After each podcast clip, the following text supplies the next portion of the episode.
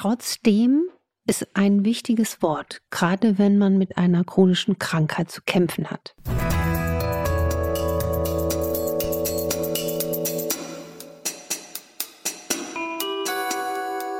Dr. Anne Fleck, Gesundheit und Ernährung mit Brigitte Leben.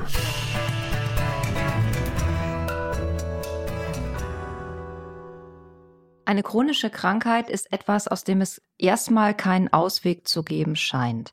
Man ist es und man bleibt es und der gesunde Mensch, der man vorher war, der ist dann ganz plötzlich verschwunden, wenn so eine Diagnose kommt. Die Zahl der chronisch kranken Menschen in Deutschland nimmt tatsächlich immer weiter zu und inzwischen gelten bereits mehr als 40 Prozent der Deutschen als chronisch krank. Das sind so Krankheiten von Krebs bis Rheuma, von Herz-Kreislauf-Erkrankung bis zur chronischen Depression. Wie finden wir einen Weg damit? Wie lernen wir gut damit zu leben oder zumindest einigermaßen gut? Was kann uns stabilisieren jenseits der Medikamente? Was hilft uns zu lernen, die Diagnose zu akzeptieren? Das sind alles Themen, über die wir heute sprechen wollen. Und hier, das bin ich Dr. Anne Fleck und Maike Dinklage von der Brigitte und der Brigitte Leben. Gemeinsam haben chronische Krankheiten ja, dass die, die betroffen sind, erstmal das Gefühl haben, ihr Leben hat so einen Stempel aufgedrückt bekommen. Und da steht, ab jetzt ist jede Leichtigkeit erstmal unter Vorbehalt gestellt, weil man weiß ja nie, wie es mir morgen geht.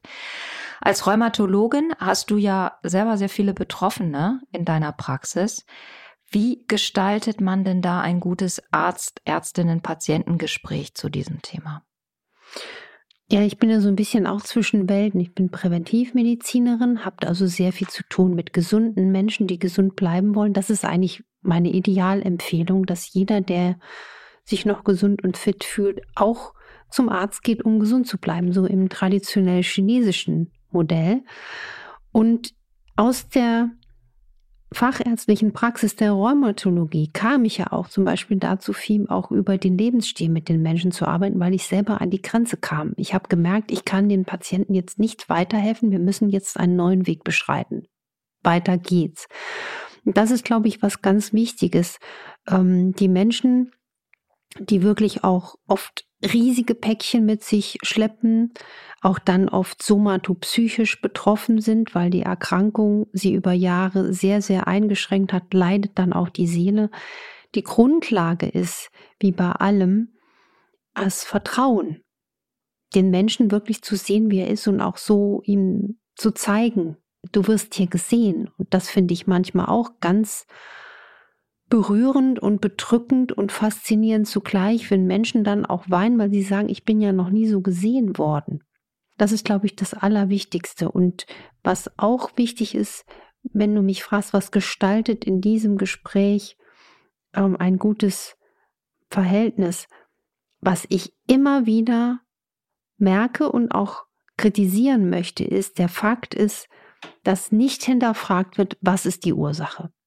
Es wird nicht gesucht. Chronisch krank heißt, jetzt bist du krank und damit bist du abgestempelt und was tatsächlich der Hintergrund sein kann, rückt dann in weite Ferne. Und das ist leider unserem System geschuldet, vor allem jetzt, ich nenne es mal das System der inneren Medizin. Ähm, jetzt chronisch entzündlich, zum Beispiel bei rheumatischen Erkrankungen. Der Patient kommt mit Gelenkschmerzen zum Beispiel in die Praxis und Müdigkeit. Es wird versucht, ähm, im Labor einige äh, Dinge abzuklopfen. Und dann ist es in der Regel so, wenn der Patient die und die Marke erhöht hat, dann, dann gibst du nach Leitlinie das und das Medikament. Und dann sitzt der da drauf. Und dann wird auch nicht mehr groß diskutiert. Dann werden auch oft Menschen eher in so eine Ecke gestellt, wenn die sagen, oh, ich vertrage das Medikament nicht gut und so, dann, ne, dann werden die leider oft aus meiner Wahrnehmung dann so auch nicht, ja, ich will jetzt nicht sagen, bekommen eins auf die Mütze. Das ist jetzt aber so, sie müssen damit leben. Und ich habe das irgendwann nicht mehr akzeptiert, dass ich gedacht habe, ich kann so nicht mit meinen Patienten arbeiten. Das heißt jetzt nicht, wenn man jetzt eine schwere rheumatische Erkrankung hat, dass man um Medikamente herumkommt in dem Sinne. Aber was man machen muss, ist Hoffnung geben im Sinne von, man kann diese Erkrankungen durch Lebensstil individuell deutlich vermindern. Man kann sie ausbremsen. Ja, man kann sogar ähm, soweit, und das ist jetzt Empirie, ähm, auch Antikörper, gerade bei Autoimmunerkrankungen, deutlich reduzieren. Und was interessant ist, nur mal auch als Beispiel, ich hatte eine, eine von, von vielen, vielen, vielen hunderten Patienten, die eine rheumatische Erkrankung hatte und eine uralte Patientin und ärztliche Kollegin sagte mal zu mir, es gibt vor allen Dingen Infekte. Also die Infektionen machen ja auch Gelenkentzündungen. Ne? Borreliose macht Nervenentzündung, Gelenkentzündung. Und bei dieser Patientin war es so, sie war auch unter Biologika eingestellt, also klassisch harten Medikamenten. Es ging ihr damit aber extrem schlecht und dann suchte sie Hilfe. Das ist übrigens auch ein Satz, den ich sehr oft in der Praxis höre von chronisch Kranken auf der Suche nach Hilfe.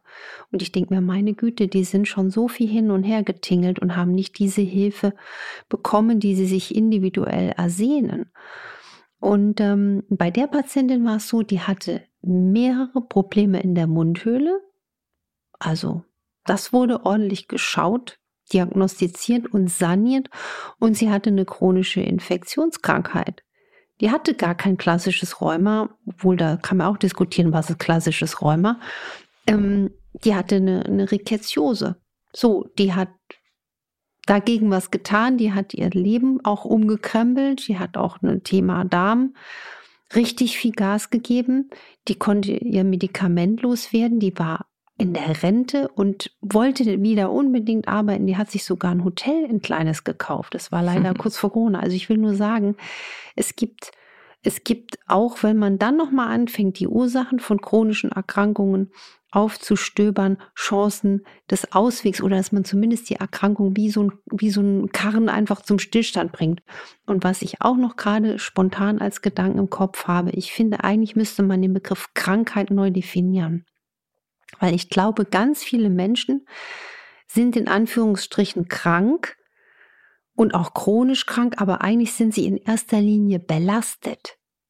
Sie sind belastet mit negativem Stress, sie sind belastet mit toxischen Schwermetallen, sie sind belastet mit Zusatzstoffen aus der Ernährung, sie sind belastet, weil die Darmschleimhaut nicht intakt ist, weil der Körper nicht mehr gut regulieren kann. Und wenn man den Körper in die Regulation bringt, weil man ihn auch darin unterstützt, hier und das ähm, auszugleichen, dann interessanterweise können sich auch neue Türen aufschließen. Und das, das lässt mich nicht mehr los, weil wie du eingangs sagtest, das muss man sich mal auf der Zunge zergehen lassen. Wenn 40 Prozent der Menschen das hier. Wahnsinn, in, ja. Das, wir, wir, mir wurde gerade richtig ganz anders. Meine Füße sind gerade eiskalt, weil wir fahren ja dann sehenden Auges an die Wand. Das ist ja sozioökonomisch, geht das ja dann nur noch schneller dem Abgrund entgegen. Das heißt, wir müssen da unbedingt innehalten. Also lange Rede, langer Sinn.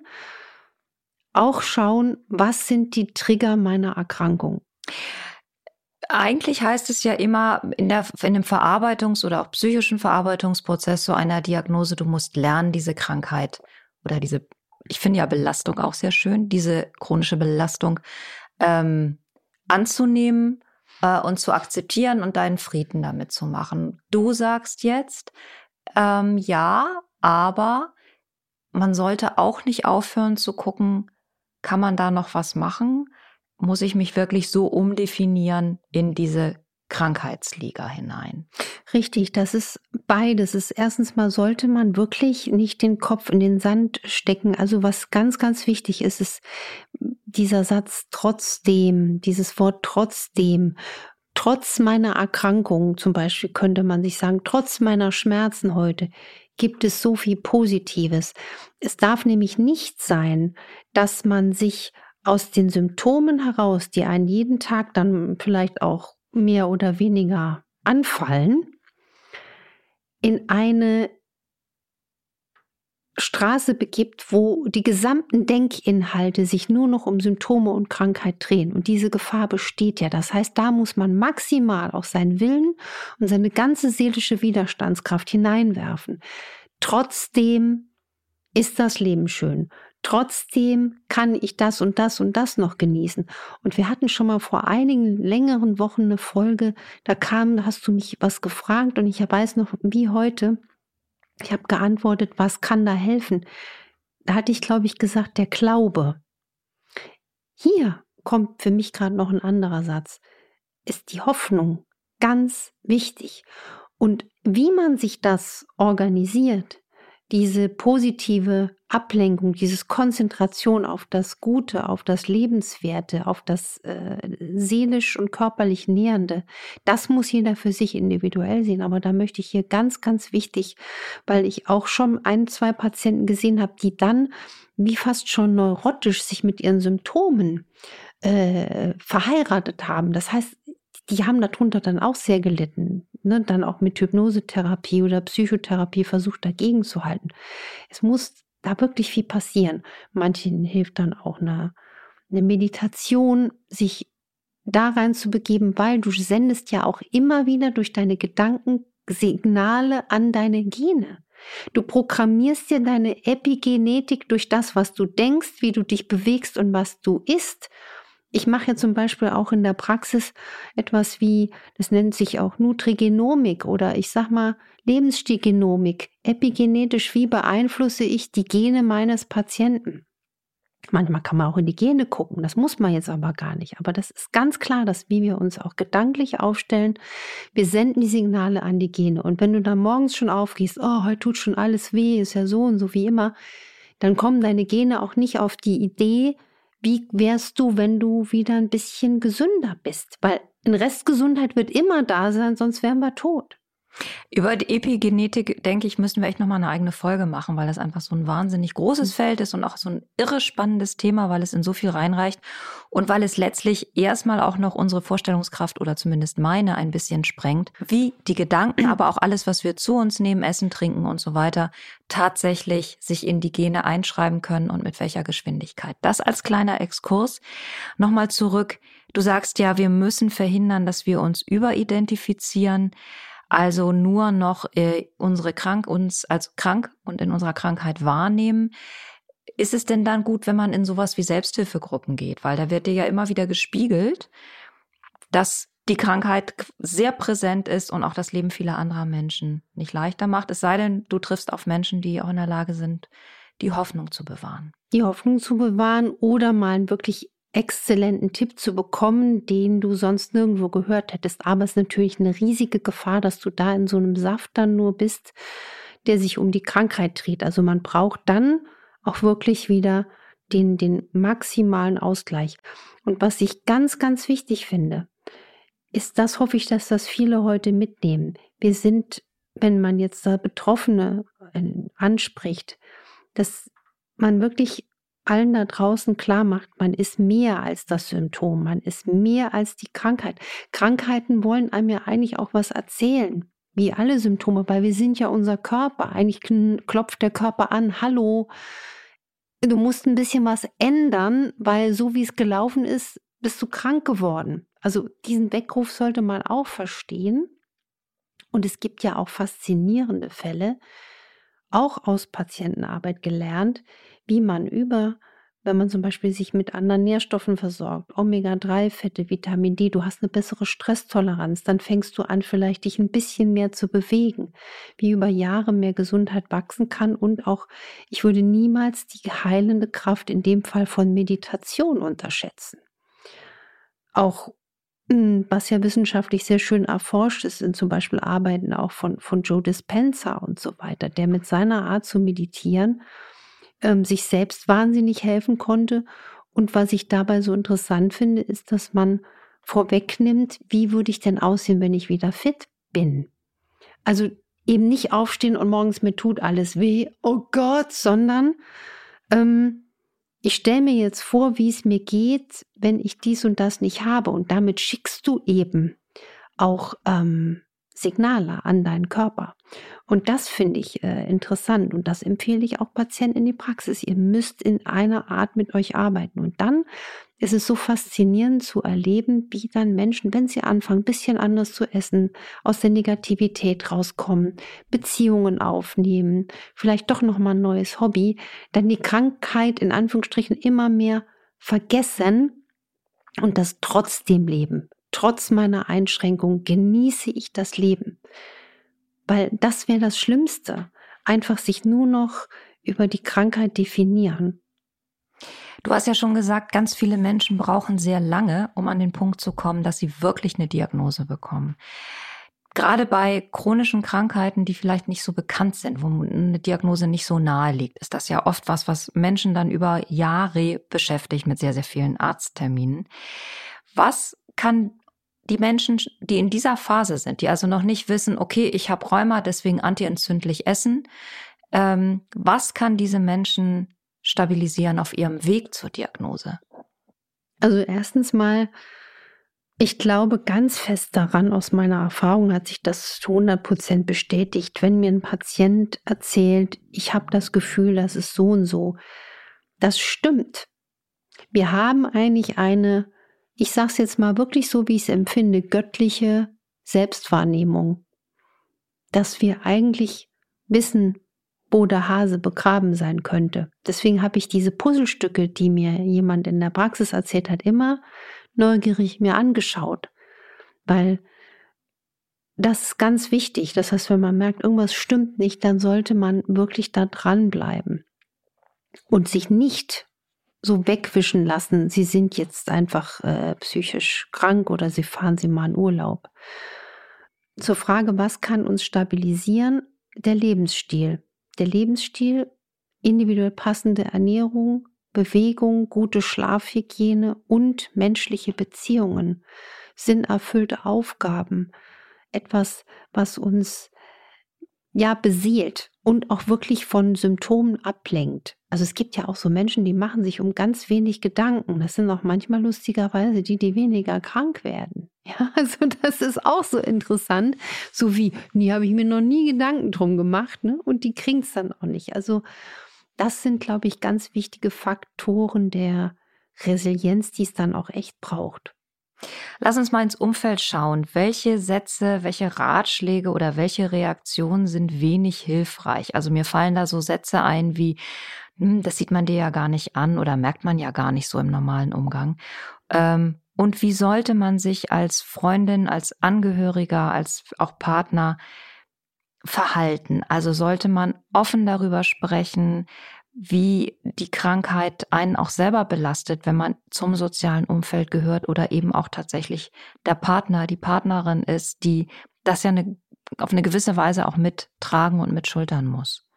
Das ist auch ganz individuell. Also was ganz, ganz wichtig ist, ich merke, dass es oft sehr, sehr hilfreich ist, wenn man auch mal zeigt, es gibt ein Leben außerhalb dieses ganzen Symptomenkreises.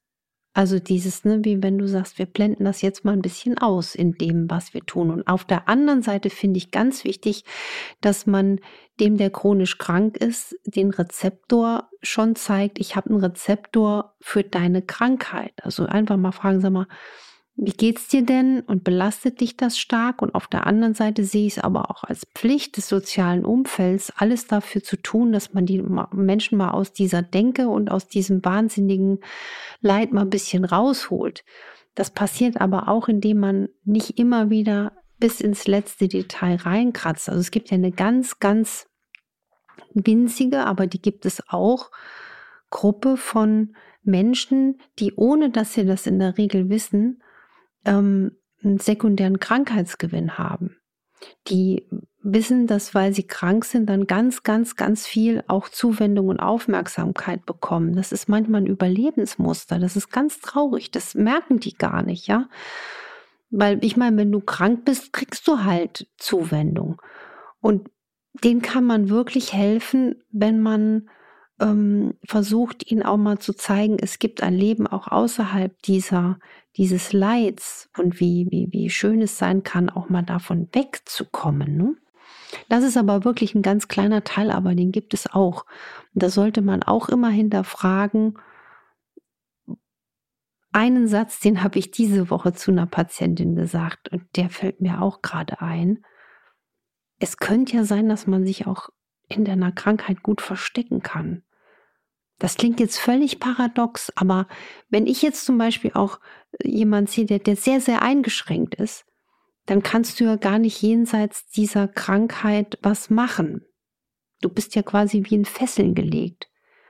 Dann gehe ich jetzt mal gedanklich weiter. Was ist denn, wenn wir die ganzen Fesseln wegnehmen? Dann musst du ja was anderes machen. Vielleicht hilft dieser Satz, auch wenn er so paradox ist. Ne? Die Psychologen sagen ja auch paradoxe Intervention zu sowas. Wie hilft mir die Krankheit vielleicht Dinge nicht zu machen, die ich nicht machen will? Oder habe ich Angst vor der Angst? Habe ich Angst, äh, was zu gestalten und komme deswegen nicht in die Heilung?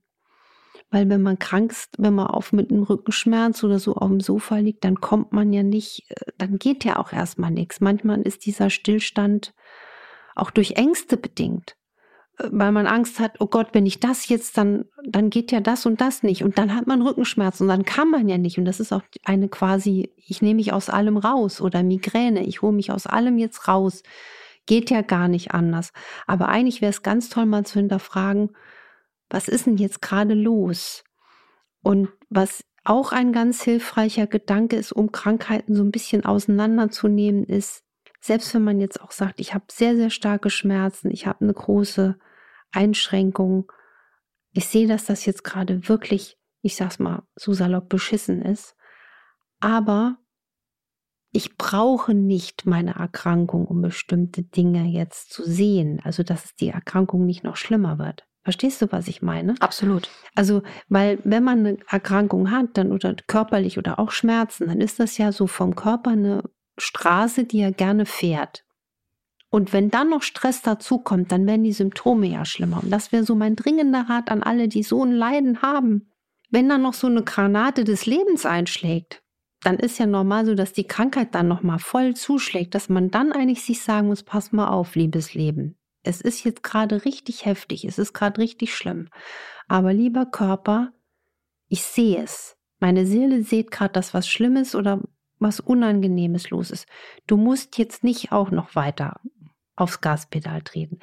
Das ist so ein, ein hilfreicher Satz, glaube ich, der vielen auch nochmal zeigen kann, warum und wann der Körper in eine, in eine krankhafte, krankmachende ähm, Reaktion kommt. Das mal hinterfragen. Und es ist ja auch ein Appell dafür, dass man nie aufhört, genau zu gucken, welche Faktoren begünstigen oder bedingen eigentlich welche. Also ist es mein psychologischer Zustand oder meine emotionale Lage, die auf die Krankheit wirkt, wirkt die Krankheit zurück auf meine emotionale Lage. Also eigentlich haben Menschen mit einer chronischen Erkrankung eine tägliche, sehr große Aufgabe zu bewältigen, die aber auch letztlich wiederum ganz schön sein kann, weil man anfängt, sich auf eine tiefere Weise mit sich selber und den Faktoren, die das eigene Leben und das eigene Wohlbefinden bestimmen, auseinanderzusetzen. Richtig, also ne, nicht nur hier Psychosomatik, sondern eben auch die somate Psyche macht sehr viele Leute dann auch seelisch krank, weil das die Einschränkung so stark ist. Und aus meiner Arbeit auch mit chronisch Kranken gibt es für mich aber wirklich ein ganz klares Signal der Hoffnung, weil ich wirklich sehe, oder das habe ich ja auch im Fernsehen zeigen können mit Ansätzen meiner Arbeit, wie gut man trotzdem Symptome, die sehr leidvoll sind, positiv beeinflussen kann. Ich denke jetzt mal nur an Beispiele von, von, von Heilfasten auf bestimmte Erkrankungen, auch wenn man mal wirklich einen längeren Atem hat, nicht nur um über Ernährung, Bewegung zu arbeiten, sondern er eben auch sagt, ich arbeite auch an meiner Resilienz. Ich lasse mir die Lebensfreude nicht nehmen. Ich meine, ich hatte eine Patientin, die hat Lach-Yoga gemacht. Ne? Ich meine, der Erfinder des Lach-Yogas war ein schwerst rheumatisch schmerzgeplagter Mensch. Fürchterlich krank. Und das, ne, allein durch das Sprudeln der Endorphine. Also das wäre so eine Aufgabe für nicht nur für einen chronisch Kranken, sondern für jeden.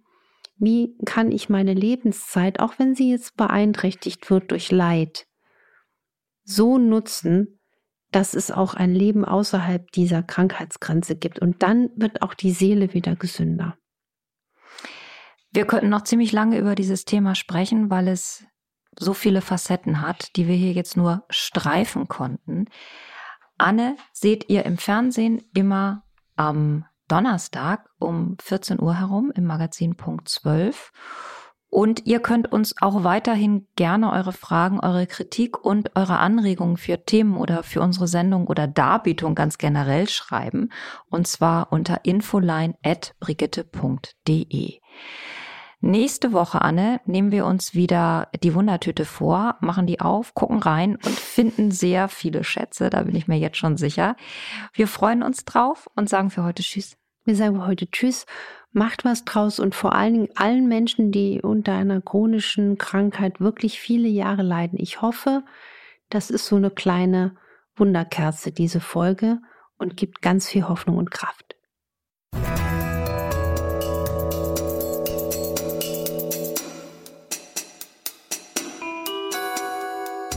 Dr. Anne Fleck, Gesundheit und Ernährung mit Brigitte Leben.